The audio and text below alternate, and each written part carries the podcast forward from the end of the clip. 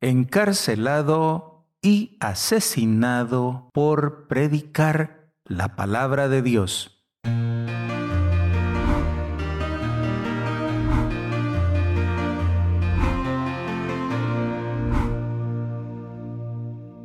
El Rincón de la Palabra. Lunes, 29 de agosto de 2022. Evangelio según San Marcos, capítulo 6, versículos del 17 al 29.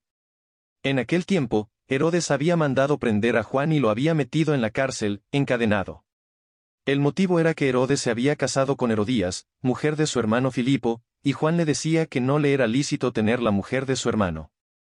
Herodías aborrecía a Juan y quería quitarlo de en medio, no acababa de conseguirlo, porque Herodes respetaba a Juan, sabiendo que era un hombre honrado y santo, y lo defendía. Cuando lo escuchaba, quedaba desconcertado, y lo escuchaba con gusto. La ocasión llegó cuando Herodes, por su cumpleaños, dio un banquete a sus magnates, a sus oficiales y a la gente principal de Galilea. La hija de Herodías entró y danzó, gustando mucho a Herodes y a los convidados. El rey le dijo a la joven, pídeme lo que quieras, que te lo doy. Y le juró, te daré lo que me pidas, aunque sea la mitad de mi reino. Ella salió a preguntarle a su madre, ¿qué le pido? La madre le contestó, la cabeza de Juan, el Bautista.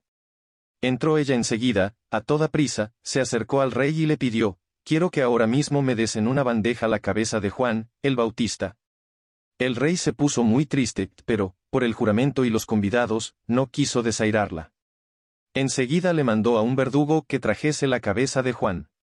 Fue, lo decapitó en la cárcel, trajo la cabeza en una bandeja y se la entregó a la joven, la joven se la entregó a su madre. Al enterarse sus discípulos, fueron a recoger el cadáver y lo enterraron. Palabra del Señor. Gloria y honor a ti, Señor Jesús. El martirio de Juan el Bautista es narrado por San Marcos de una manera magistral. El respeto y admiración que tenía Herodes hacia el Bautista se le olvidó por complacer a la hija de Herodías. Herodías aborrecía a Juan porque le echaba en cara el pecado de adulterio. La hija bailó muy bien y Herodes promete darle lo que sea por su baile. La cabeza de Juan es entregada en una bandeja. De Herodes hemos de aprender a no ser ligeros para prometer. De Juan hemos de aprender el profetismo a pesar de la muerte. También hoy, los poderes de este mundo aparentan admirar, entre comillas, a la iglesia y sus virtudes, como en el caso de Monseñor Romero, nuestro santo obispo y mártir. Decían admirarlo, pero lo mataron, lo asesinaron. Para los poderes de este mundo pesan más sus intereses electorales y políticos y terminan persiguiendo la iglesia de Cristo martirizándola, matando a sus profetas, persiguiendo a los hijos de Dios.